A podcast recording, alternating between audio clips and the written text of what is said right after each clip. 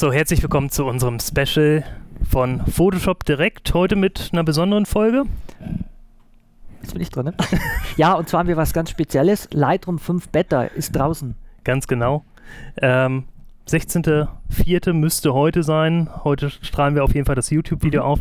Und seit heute, 6.01 Uhr, ist die Adobe Photoshop Lightroom 5 Public Beta offiziell auf labs.adobe.com verfügbar. Könnt ihr euch runterladen, könnt ihr austesten. Ist zeitlich limitiert, ich glaube bis Ende Juni ungefähr. Ja, richtig. Genau. Und ähm, letzten Endes Lightroom, wenn wir hier mal drauf schauen, ist entsprechend schon sechs Jahre alt kommt mir vor wie gestern.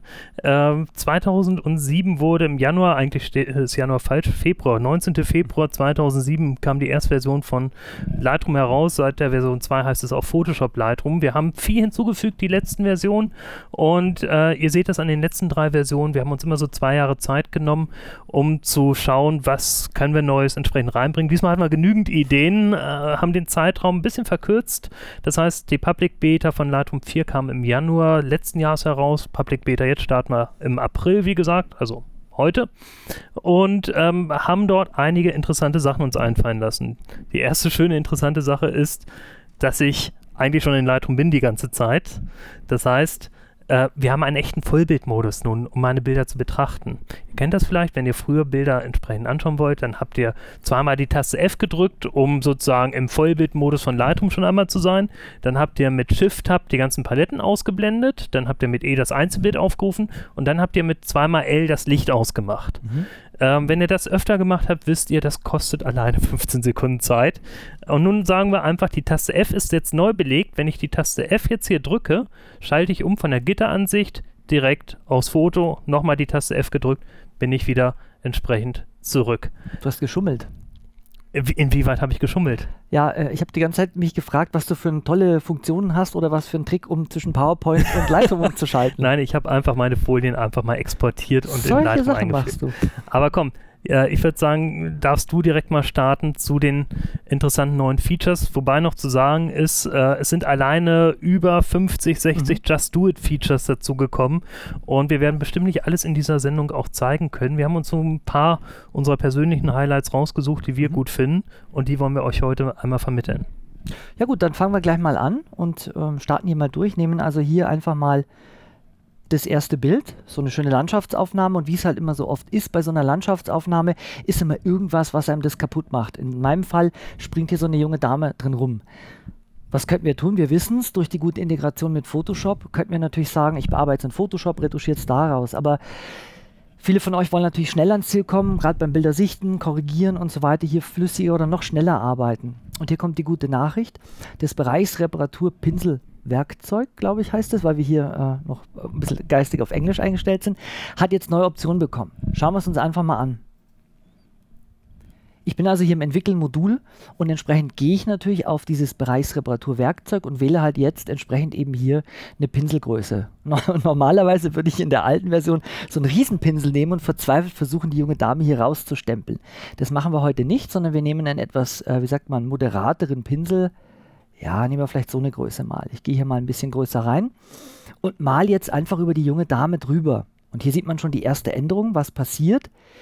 Hier entsteht jetzt sozusagen ein Ampelmännchen, beziehungsweise die Person wird raus retuschiert oder verschwindet. Ich lasse los und entsprechend wird von woanders jetzt eine Bildstelle geklont. Natürlich kann ich das auch einstellen, so wie wir es halt kennen, kann also entsprechend eben hier diese Bildstelle verschieben und im Endeffekt ist die Person rausretuschiert. Das heißt also eine schnelle Möglichkeit hier entsprechend Korrekturen vorzunehmen, ähm, Elemente rauszulöschen wie so eine Person oder andere Sachen. Ja, das alleine die Möglichkeit zu pinseln. Das heißt, genau. Objekte zu pinseln, sei es nun äh, entsprechend äh, Sensorflecken, Staubflecken oder auch andere Elemente, die stören, dass ich die einfach rauspinseln kann. Ganz wichtig, es hat nichts mit dem inhaltsbasierten äh, Reparatur, Bereichsreparaturpinsel vom Photoshop zu tun, sondern es hat weiterhin die Funktion Kopie oder Bereichsreparatur, so wie ich es bei Photoshop äh, früher kannte. Mhm. Das heißt, solche, solche Content-Aware-Funktionalitäten, die ich bei Photoshop CS6 habe, habe ich in Lightroom nicht. Den Unterschied sollte man ganz offen sagen. Aber man kann schon einiges Spannendes und Interessantes mitmachen. Du hast bestimmt noch ein Beispiel. Ja, und zwar äh, ist es ja nicht so, dass wir immer Elemente quasi rausstanzen wollen, sondern es geht ja auch darum, gerade äh, bei einer anderen Art von Fotografie, bei Porträtfotos zum Beispiel hier, ähm, mit Hauttönen umzugehen, die zu optimieren, gerade wenn man eben große Prints von seinen Aufnahmen zum Beispiel erstellen will. Das heißt, auch hier gehen wir entsprechend mal näher rein. Und hier möchte ich einfach so, äh, wie sagt man, den Hautton ein bisschen mildern, vielleicht auch mit den Falten ein bisschen moderater umgehen.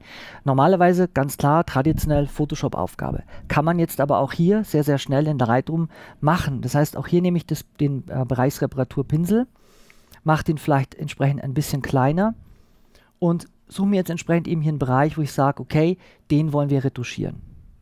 Mal also jetzt einfach mal hier über diesen Hauttonbereich drüber Sagen wir einfach mal so. Und entsprechend wird der Bereich, so wie wir es ja vorhin gesehen haben, von woanders her geklont. Sieht natürlich nicht besonders toll aus, aber jetzt kann ich halt entsprechend eben hier die Deckkraft reduzieren und wir sehen, was passiert. Ich kann jetzt hier durch das Regulieren der Deckkraft sozusagen stufenlos einstellen, wie viel von dem Hintergrund eben hier entsprechend durchkommen soll. Nehmen wir mal vielleicht so einen entsprechenden Wert. Sag jetzt hier fertig und wenn wir uns entsprechend hier mit Y vorher und nachher anschauen, sehe ich, dass ich mal eben ganz schnell hier den Hautton gemildert habe. Das kann ich natürlich beliebig oft an den Bildstellen machen und fertig ist das Ganze. Es ist schlimm, wenn ich jetzt sage, das mache ich trotzdem weiter lieber in Photoshop, weil Beauty-Retusche in Lightroom, da hört es so ein bisschen auf. Aber vielleicht ganz wichtig, alles, was ich in Lightroom mache, ist natürlich nicht destruktiv. Äh, wie auch früher verändern wir die Originalbilder, in diesem Fall sind es RAW-Bilder, nicht. Alles, was wir machen, sind Rezepte anzulegen, Entwicklungsrezepte und auch die lokalen Korrekturen hier mhm. sind Entwicklungsrezepte. Ich kann Richtig. sie jederzeit anpassen, ich kann sie jederzeit ändern und sie beeinflussen mein Originalbild nicht. Mhm. Aber es ist eben eine schnelle Möglichkeit, wenn man jetzt kleinere Bildstellen ähm, korrigieren will. Natürlich gebe ich dir recht, ich würde jetzt nicht verzweifelt versuchen, den gesamten Haut und zu korrigieren für Beauty. Aber für solche Sachen, dass man schnell was mildern will, ist es, glaube ich, eine sehr, sehr interessante Sache. Ja. Eine Sache, die mir hier einfällt, die kann ich auch direkt mal zeigen. Äh, ich hatte es gerade erwähnt, der, der lästige Thema Sensorflecken. Wie kann ich Sensorflecken rausnehmen? Wir hatten euch dort in Photoshop direkt schon einmal einen, einen Quicktip gezeigt, wie man Sensorflecken überhaupt sichtbar macht. Schauen wir einfach mal hier auf mein Bild. Und wenn ich in den Entwicklungsmodus reingehe, hatten wir euch gezeigt, dass man hier wunderbar zum Beispiel auf eine Punktkurve gehen kann und sich hier so ein so ein äh, umgekehrtes S bauen kann, um zu sehen, da ist ein Fleck und hier unten sind Flecken und so weiter und so weiter. Persönlich habe ich da noch einen kleinen anderen Trick immer verwendet, um zu schauen, wo äh, habe ich überhaupt meine Flecken. Und das war hier über das Maskieren-Tool. Wenn ich hier die Alt-Taste gedrückt habe, bekam ich so eine schöne Maskierungsmaske und da habe ich an den hellen Punkten direkt gesehen, entsprechend, wo ich meine Sensorflecken habe. Und ich habe immer gesagt, Mensch, das wäre doch mal schön, wenn man das sehen könnte, während man korrigiert. Ich habe immer versucht, mir das zu merken und dann geschaut, wo könnte der Fleck sein. Und genau das haben wir jetzt. Wenn ich hier mein Reparaturwerkzeug auswähle, mit einer entsprechenden Größe, das passt, glaube ich, so ganz gut, habe ich hier unten nun eine Option, die heißt Bereiche anzeigen. Wenn ich hier die Bereichsvisualisierung anklicke, bekomme ich genau diese Maske, von der ich gerade geredet habe, kann sie auch von der Stufe her einstellen und sagen, hier ist ein Fleck, der soll weg, hier oben ist ein Fleck, der soll weg, hier ist ein Fleck, da ist ein Fleck, ich habe ganz schön viele Flecken hier drauf. Gut, und spätestens beim achten Fleck sagt man, okay, ich sollte meine Kamera mal zum Reinigen bringen. Aber das ist eine schöne Möglichkeit, schnell das zu korrigieren. Funktioniert auch, wie gesagt, trotz der Einblendung sehr performant und wir sehen, dass ich jetzt hier ohne Probleme mal eben gerade acht Stellen ausgebessert habe. Wenn wir weiterschauen, haben wir noch eine andere interessante Funktion, die ich persönlich recht schön finde. Ich fotografiere gerne A weitwinklig und B irgendwie aus dann doch irgendwie interessanten Perspektiven. Das heißt, meine Bilder sind immer schön verzerrt und verkrümmt und sonst irgendwie. Freihand. Und ich mhm. habe dann versucht, das mit der adaptiven Weitwinkelkorrektur in Photoshop wieder gerade zu biegen. Wir haben jetzt hier eine neue Funktion direkt in Lightroom. Das heißt, das könnte ein klassisches Foto von mir sein, so von der Perspektive her. Man kann es auch als Kunst verkaufen. Aber äh, gehen wir hier mal drauf. Und wir haben hier neben den äh, Objektivkorrekturen, die wir auch in der Vergangenheit hatten, die ich mir entsprechend zu einer Basiskorrektur, wo er auf die EXIF-Daten zugreift, äh, nehmen kann, um äh, Verzerrung vom Objektiv selber zu vergleichen. Hier unten etwas Neues, was sich Aufrichten nennt oder in der englischen Version Upright. Äh, ich drücke jetzt einfach nur mal auf Auto und wir schauen, was passiert. Das ist mal schnell, ja. Und zack ist sozusagen aus meinem verkrümmten Bild ein ausgerichtetes Bild geworden. Mhm. Wenn wir uns das in einzelnen Schritten anschauen, kann ich einmal hier eine Ebenenkorrektur machen, dreht er einfach mal eine Ebene und auch eine Neuerung. Ich bin hier auf Basis einer DNG-Datei, auf einer RAW-Datei mhm. und habe auf einmal hier weiße Bereiche. Das ist etwas, was wir mit der neuen DNG oder mit einer neuen Spezifikation im September letzten Jahres eingeführt haben, dass ein RAW-Bild auch transparente Bereiche haben kann und sie so auch tatsächlich wieder abspeicherbar sind. Dann haben wir noch die vertikale Korrektur. Ich schalte das jetzt einfach mal hin und her. Und wir haben noch eine volle Korrektur. Das Schöne ist, wenn ich das Ganze ausgewogen haben möchte, drücke ich hier einfach auf Auto und schon habe ich das Ganze ideal umgesetzt. Wir machen das nochmal mit einem anderen Bild hier, das noch ein bisschen schräger mhm. aufgenommen ist. Und ich klicke hier einfach auch mal auf Auto. Und wichtig ist natürlich, dass wenn ich hier in diesem Fall Pferde drauf habe oder irgendwelche Menschen drauf haben, dass die Perspektiven von den Menschen äh, auch noch erhalten bleiben. erhalten bleiben. Und das wird hier auch wirklich sehr schön gelöst und ganz wichtig, um es optimal zu haben, sollte man vorher die Profilkorrekturen aktivieren und wir sehen auch, dass hier nochmal ein schöner Unterschied da ist. Ähm, als auch hier wirklich einmal sehr weitwinklig fotografiert. Einmal das Aktivieren, einmal vielleicht noch die chromatischen Operationen entfernen, auf Auto gehen. Und hier sehen wir schon, dass hier unten wieder weiße Felder entstehen. Hier kann ich zusätzlich noch sagen, ich möchte den Zuschnitt beschränken. Dann zoomt er so weit rein, mhm, dass, dass er keinen Ausschnitt mehr mhm. hat idealerweise mit dem Bild könnte man aber auch wunderbar entsprechend in, in Photoshop gehen und versuchen, das inhaltssensitiv zu filmen. Da kann, kommt bestimmt wieder was Spannendes raus. Das heißt, dieses Upright ist wunderbar, um perspektivische Bilder schnell zu entzerren. Ihr müsst nicht extra in Photoshop dafür gehen, ihr könnt das direkt in Lightroom machen mhm. und so eure Bilder schnell noch grundkorrigieren. Ja, gucken wir mal weiter. Jetzt gibt es noch eine ganz andere Sache, die wir hier machen können. Und zwar auch wieder, wenn es darum geht, sagen wir mal, bildgestalterisch vorzugehen. Wir haben ja vorhin gesehen, eben bei dem neuen, ähm, äh, wie heißt äh, Radialen? Bereichsreparatur, genau, radial kommen wir jetzt. Also Bereichsreparatur können wir halt einzelne Elemente rausnehmen, aber oftmals ist es so, dass man eben nicht Elemente rausnehmen will, sondern dass man bestimmte Elemente fokussieren will. Also bei einer Aufnahme, wo man den Blick des Betrachters hinlenken will. Und da gab es in der Vergangenheit bestimmte Möglichkeiten, die man hat nutzen können. Einmal ist zum Beispiel, dass man entsprechend eben sagt, ähm, wir wollen das Bild beschneiden, dass wir hier sagen, okay, äh, der Blick soll auf die Cowboys gehen. Wäre ein ganz billiger Trick, dass man sagt, man beschneidet das Bild eben entsprechend hier. Bloß es funktioniert halt nicht immer bei jeder Art von. Da Aufnahme. du gerade beim Beschneiden bist, ganz wichtiger Punkt. Beschnitt hatte immer schon die Überblendungs- oder die, die, ja, die Überblendung, wie wir hier gerade sehen, das feine, mhm. feines äh, Gatter. Das haben wir ein bisschen erweitert. Wenn wir jetzt mal die Taste O drücken, haben wir hier das Drittel, wir haben entsprechend die Linien, wir ziehen es mal ein bisschen auf, dann sieht man es oben besser. Mhm, Im Licht. Und wir haben jetzt etwas Neues was wir durch dreimal drücken aus sind, das sind die verschiedenen äh, Formate. Jetzt haben wir hier oben das in der Ecke stehen. Das ist ja jetzt zum Beispiel das 2x3-Format. Das heißt, wenn wir hier einen anderen Beschnitt auswählen, zum Beispiel 4x5, dann würde er hier verschiedene Formate mir anzeigen und ich sehe gleich, sollte ich vielleicht doch einen anderen Beschnitt nehmen, anderes Ausgabeformat äh, nehmen um vielleicht bestimmte Inhalte noch zu retten. Aber das wolltest du gar nicht zeigen. Entschuldigung, dass ich dich unterbrochen habe. Ja, nichtsdestotrotz, selbst wenn man äh, diesen Weg geht, dass man was eben betonen möchte, dann hat man eben, wie man gesehen hat, verschiedene Optionen, um genau zu sehen, was beschnitten wird. Wenn wir jetzt aber mal sagen, nee, ähm, wir wollen dieses Werkzeug nicht verwenden, wir gehen vielleicht einen anderen Weg, dann wäre vielleicht eine andere ähm, adäquate Möglichkeit, dass man entsprechend sagt, okay, ähm, wir arbeiten entsprechend eben hier mit zum Beispiel der Objektvignetierung, gehen also hier in Effekte rein und ich würde dann einfach sagen, okay, ähm, wir versuchen das hier irgendwie ähm, den Betrachter zu lenken. Nur das Problem ist, dass der halt immer oder die Vignettierung geht immer von der Mitte aus. Ich kann zwar entsprechend Parameter einstellen, das Ganze weicher machen oder anders einstellen, aber es fokussiert immer in die Mitte. Und das ist also auch nicht das, was wir entsprechend eben hier haben wollen. So was wir jetzt machen können, ist eben hier oben eine neue Funktion nutzen und zwar entsprechend eben hier ähm, können wir jetzt einen Bereich definieren. Ich kann das mal hier machen den ziehe ich entsprechend eben auf.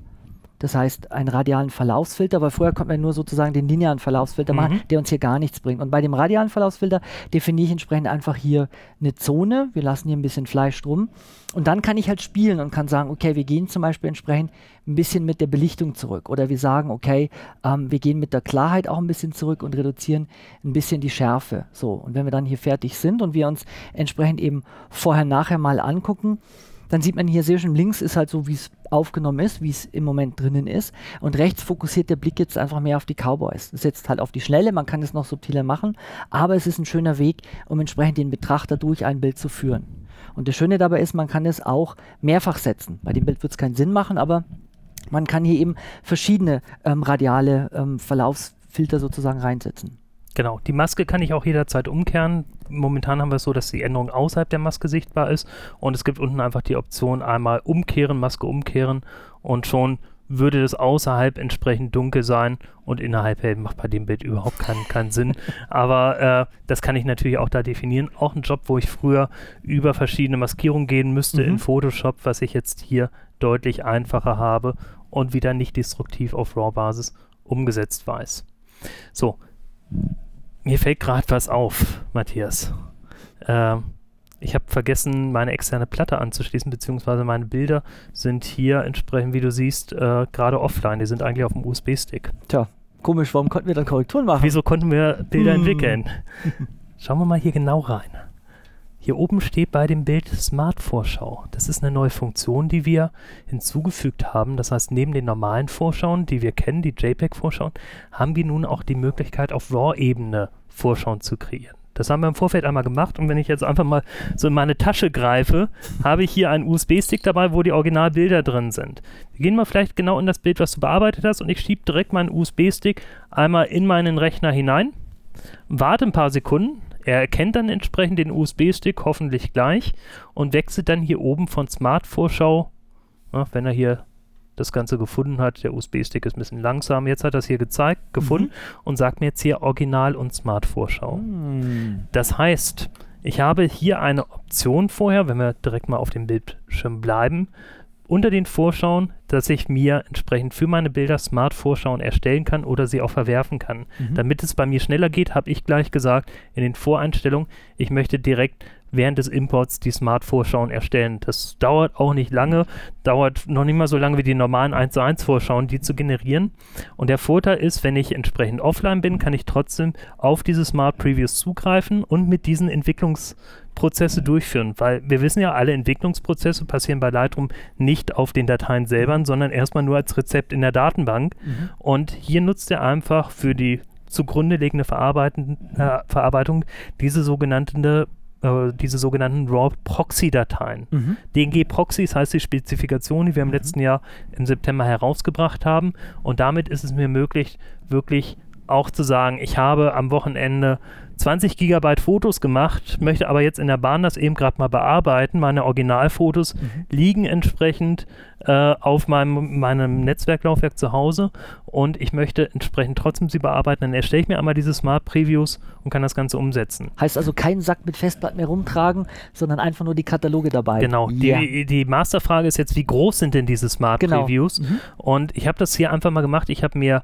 1 zu 1 Previews gerendert und entsprechend hier die, die Smart Previews mir gerendert und wir ziehen das Ganze einfach hier mal auf. Mhm. Die normalen Previews haben eine Größe von ungefähr 300 Megabyte. Mhm. Meine Smart Previews, die ich erstellt habe, haben 190 Megabyte. Wieso sind die kleiner? Weil wir einfach besser komprimieren können im mhm. DNG-Format, als wir es hier entsprechend konnten im JPEG-Format. Lasst euch nicht verwirren mit DNG und JPEG-Format. Das funktioniert tatsächlich auch auf JPEG-Dateien, das funktioniert auf CH2, auf NEF-Dateien, das funktioniert auf DNG-Dateien. Diese Smart Previews sind sehr universell einsetzbar und bieten natürlich dadurch, dass wir hier eigentlich auf kleinerer Datenbasis äh, arbeiten. Mhm. Diese Proxy-Dateien sind nichts anderes als runtergerechnete RAW-Dateien. Wo vorher mein Bild 20 Megapixel hatte, hat es jetzt noch 2 Megapixel, um für meine Bildschirmdarstellung zu genügen. Es hat den vollen Dynamikumfang einer RAW-Datei aber ist natürlich deutlich kleiner und dadurch arbeitet Lightroom bei dem Entwickeln auch performanter. Auch ein, ein schöner Nebeneffekt dadurch. Ein Traum. Ein Traum. Gibt und. Äh, wie gesagt, sobald es äh, gekoppelt ist, sagt er mir hier Original und Smart Vorschau enthalten. Und wenn ich auf Exportieren gehe, dann nimmt er natürlich die Originaldatei. Ich kann nicht aus dem Smart Preview exportieren. Da würde er sagen, Originalfoto fehlt. Ich kann gerade nicht. Aber für die erste Arbeit ist das perfekt. Und wer so wie ich zu Hause die ganzen Sachen auf dem Netzwerklaufwerk hat, der trennt einfach mal schnell sein Netzwerklaufwerk, ab, arbeitet seine 5000 Bilder mit der Smart Preview ab und schaltet dann einfach die Verbindung wieder an und schon kann ich exportieren und einen Kaffee trinken gehen. Ja, oder so wie ich, der halt die Kataloge hat irgendwo auf der Platte, aber seine tatsächlichen Bilder immer irgendwo nicht dabei hat, wird endlich ein Traum wahr. Also ich finde das sensationell. Ja, also diese Smart Previews sind auch so für mich das, das absolute persönliche Highlight, da ist auch sehr viel technisch passiert. Ähm, zwei Kleinigkeiten, die ich gerne noch zeigen möchte, weil sie Mhm. einfach sinnvoll sind. Wir hatten ja in Lightroom in der Vergangenheit schon die Möglichkeit, auch Videos entsprechend impo äh, zu importieren, entsprechend Mhm. wiederzugeben und sie Basis zu bearbeiten. Da haben wir eigentlich nicht viel verändert, außer technisch im Unterbau so ein bisschen was erweitert. Mhm. Ich füge jetzt mal schnell so eine, eine Schwarz-Weiß-Vorgabe hier Mhm. auf ein paar Bilder und auf ein Video drauf. Und wechsle jetzt einmal in das Diashow-Modul. Beim Diashow-Modul hatte ich früher gesagt, die beste Option vom Diashow-Modul ist, dass man hier dieses Menü ausblenden kann. Mhm. Ähm, inzwischen haben wir es technisch Pfui. komplett überarbeitet. Das heißt, unser, unser Diashow-Modul ist, hat einen komplett neuen Unterbau gekriegt, technisch. Dadurch haben wir die Möglichkeit, in der Zukunft hier noch viel, viel spannende und interessante Sachen zu machen. Ähm, in diesem ersten Punkt haben wir jetzt die Möglichkeit, Videos und Fotos zu mischen in einer Diashow. Also wir hatten hier mein Video und ich hatte hier entsprechend meine Fotos. Hatte ich nur ein Bild angewendet, eben gerade bei den Korrekturen. Ich wollte natürlich hier alle anwenden. Machen wir hier nochmal schnell die Ad- Ad-Hoc-Entwicklung, alles schwarz-weiß, weil das ist natürlich auch spannend, dass ich hier entsprechend das umsetzen kann. So, jetzt sind alle Sachen inklusive des Mhm. Videos angepasst. Ich gehe nochmal ins Diashow-Modul und gehe jetzt einfach auf Abspielen. So, wer das Diashow-Modul kennt, weiß, das dauert normalerweise alleine, wenn ich jetzt hier 54 Slides äh, erstelle, eine Zeit lang. Wir sehen Mhm. alleine hier dran, da muss sich technisch was getan haben. Die Performance ist deutlich schneller. Und wir haben neben den Fotos, die ich hier eingebettet habe, auch die Möglichkeit, die Videos entsprechend umzusetzen. So, ich hätte natürlich hier vorne anfangen sollen beim ersten Bild mit der Wiedergabe. Wir starten es nochmal von hier und geben es hier nochmal wieder. So. Vom ersten Bild, weil was ich zeigen möchte, ist, dass jetzt auch das Video mit den Entwicklungseinstellungen, die wir gerade gesehen haben, Jetzt. hier mit eingebunden ist und in der Dia schon mit wiedergegeben wird. Und wenn ich jetzt auf Video exportieren gehe, wird es entsprechend auch mit dem Preset, was ich hier habe, so umgesetzt. Wie gesagt, das ist ein erster Schritt, den wir bei den Slideshows gehen wollen, wo wir so zumindest die Vorbereitung haben, die technische Vorbereitung, alle Träume, die wir bis jetzt hatten, auch in Zukunft entsprechend umsetzen Mhm. zu können. Weil das Basismodul war eigentlich wirklich nur für Standbilder gedacht und war auch nicht so flexibel, wie wir es wollten. Mhm. Auf einmal konnten wir Videos ausgeben und dann kam natürlich sofort die Frage, kann man auch Videos reingeben in die Dia-Show? Cool. Kann man jetzt und äh, ja, weiteres folgt dazu noch.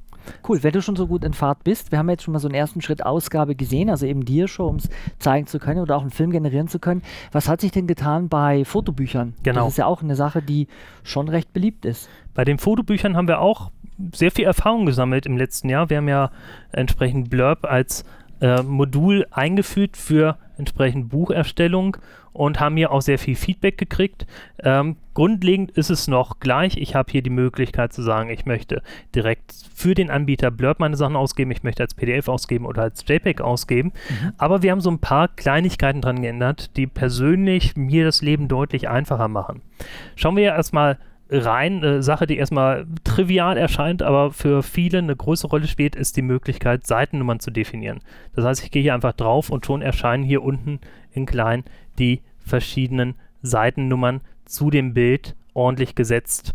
Wenn ich das Ganze entsprechend noch ein bisschen steuern möchte, äh, gehen wir hier mal vorne hin, habe ich A die Möglichkeit, die äh, Formatierung der Seitennummern natürlich zu definieren, indem ich hier drauf gehe und normal meine Textwerkzeuge hier nehme. Also sage jetzt zum Beispiel, ich möchte die Sachen ein bisschen größer haben, damit ich sie auch lesen kann. Und das kann ich entweder für alle Seiten machen oder hier draufklicken und sagen, nicht global anwenden. Das Ah, ist standardmäßig angesetzt. Nur auf der Seite. Und dann ist es Mhm. nur auf der Seite und dann kann ich sagen, meine erste Seitennummer soll entsprechend in dieser wunderschönen Farbe erscheinen. Ob man das so drucken kann, weiß ich nicht. Äh, ich kann auch sagen, fang erst hier an, die Seitennummern zu zählen. Das ist Start ab Seitenzahl. Dann würde er die ersten zwei Seiten nicht mitzählen. Das ist interessant, wenn man ein langes Vorwort hat und Mhm. möchte er später mit der Paginierung, Paginierung beginnen. Was auch immer wieder die Frage war, wie kann ich das Layout noch ein bisschen beeinflussen? Wir Stimmt. haben noch keine freie Layout, äh, keinen freien Layout-Editor, aber sozusagen so ein paar kleine Erleichterungen. Das heißt, wenn ich jetzt hier sage, ich möchte mal drei Bilder auf einer Seite haben und wir ziehen hier noch zwei weitere Bilder hinein, dann habe ich nun die Möglichkeit, nicht nur die Bilder entsprechend zu zoomen, sondern ich kann auch die Zellen beschränken, indem ich hier die Zellenseitenränder definiere. Und so hätte ich zum Beispiel zwei Bilder groß und ein Bild in der Mitte etwas kleiner. Damit ich das jetzt nicht für meine Folgeseiten immer wieder machen muss, kann ich hier einfach sagen, rechte Maustaste und sagen, als Benutzerseite speichern. Und dann taucht das Ganze in meinen Layouts unter dem Bereich Benutzerseiten auf und ich kann einfach Hm. auch auf anderen Seiten meines Buches genau dieses Layout anwenden. Das ist eins von den bei euch am meistgefragtesten Funktionen gewesen, als wir die Fotobuchfunktion vorgestellt Genau. haben. Ne? Zusätzlich kann ich Fototext entsprechend pro Bild hinzufügen, als auch wenn wir hier unten klicken, einen Seitentext hinzufügen. Und diesen Seitentext kann ich auch noch entsprechend verschieben, entsprechend von links, rechts oder auch nach oben oder alle Bereiche ändern. Das heißt, hier habe ich auch noch die Möglichkeit, ein bisschen flexibler Text in meinen Büchern zu verwenden, Mhm. als ich es zuvor hatte. Es ist kein DTP-Tool äh, für wirklich professionelle Fotobücher wie zum Beispiel InDesign oder ähnliches und das würde ich auch weiterhin empfehlen. Wer größere, umfangreichere, schöne Bücher machen möchte, sollte sich überlegen, ob er es mit Lightroom oder InDesign machen muss. Aber zum Beispiel habe ich mich mal hingesetzt äh, und kurz vor Ostern hier so ein 32 Seite ja, entsprechend ein Fotobuch zusammengestellt, habe das Donnerstag vor Ostern bestellt, am Dienstag wurde es geliefert, Mhm. äh, tatsächlich mit einem schönen Pearl-Papier.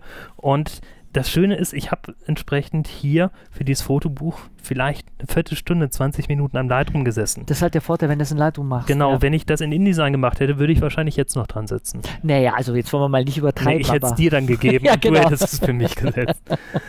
Also ihr seht, wir haben viele Kleinigkeiten in Lightroom verändert. Äh, ihr findet auch sicherlich deutlich mehr noch bei uns auf den Webseiten in den Neuerungen. Dort gibt es Mhm. auch ein User-Forum, wo wir gerne euer Feedback zu der Public Beta hätten.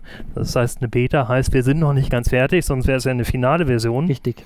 Persönlich muss ich sagen, arbeite ich schon mit diesen Vorabversionen seit Februar Mhm. auch mit meinen größeren Bildkatalogen. Ganz wichtig, wenn ihr entsprechend Lightroom 4 nutzt, macht ein Backup eurer Mhm. Kataloge, beziehungsweise das erledigt auch die Public Beta für euch, die sagt, die alten öffnet sie nicht einfach so und überschreibt da was, Mhm. sondern sie möchte eine neue erstellen, sie aktualisiert, sie macht eine Kopie, aktualisiert den alten, erstellt einen neuen. Äh, produktiv einsetzen darf man es eigentlich noch nicht. Ich persönlich mache das schon. Ähm, aber ähm, es ist eine Beta, es ist eine Vorabversion und wir möchten gerne euer Feedback erhalten in unserem Benutzerforum. Alle Infos findet ihr auf labs.adobe.com. Adresse blenden wir gerade noch ein. Und jetzt gilt, runterladen, ausprobieren. Runterladen, ausprobieren, schickt uns euer Feedback an photoshopdirect.adobe.com. Wir wünschen euch viel Spaß und in zwei Wochen sind wir mit einer regulären Folge wieder da. Genau. Mal schauen, was wir da zu berichten haben. Bis denne. bis dann. Ciao. Ciao.